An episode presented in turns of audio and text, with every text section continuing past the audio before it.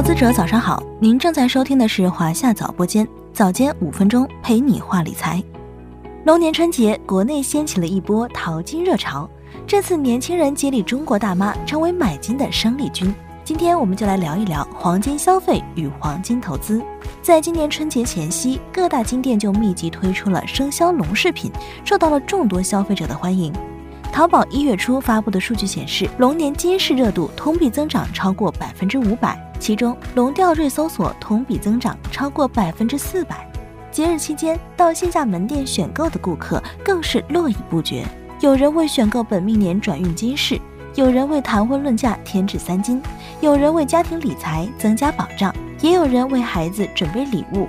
一位九零后顾客表示：“不是红包给不起，而是黄金更有性价比。过年送亲戚家孩子黄金转运珠，就是图个好彩头。自古以来，黄金就是财富和权力的象征。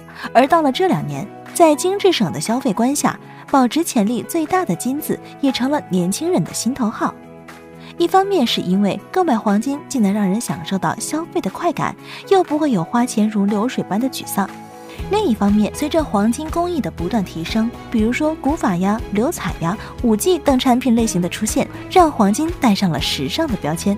由此，越来越多年轻人加入到淘金的阵营里，进一步助推了黄金消费市场。根据中国黄金协会一月下旬发布的数据。二零二三年全国黄金消费量接近一千零九十吨，同比增进百分之九，其中黄金首饰超七百吨，同比增长约百分之八；金条及金币近三百吨，同比增长约百分之十六。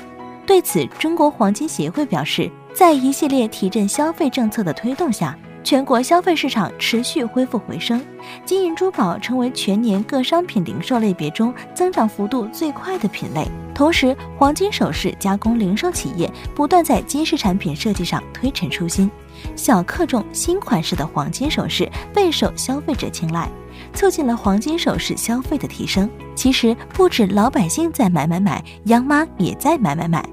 国家外汇管理局二月七日发布的数据显示。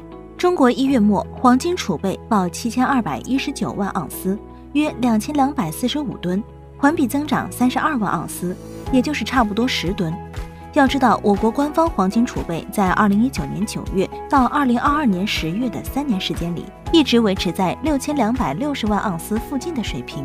而从二零二二年十一月开始，官方黄金储备开始持续增加，目前已经是连续第十五个月出现增持。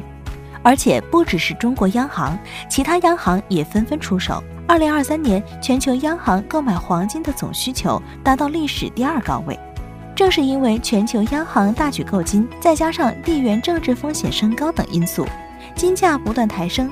二零二三年，伦敦现货黄金价格上涨百分之十三，价格来到了每盎司两千零六十三美元，创下最高年度收盘纪录。上海黄金交易所黄金九九九九。价格来到了四百八十元每克，全年涨幅接近百分之十七。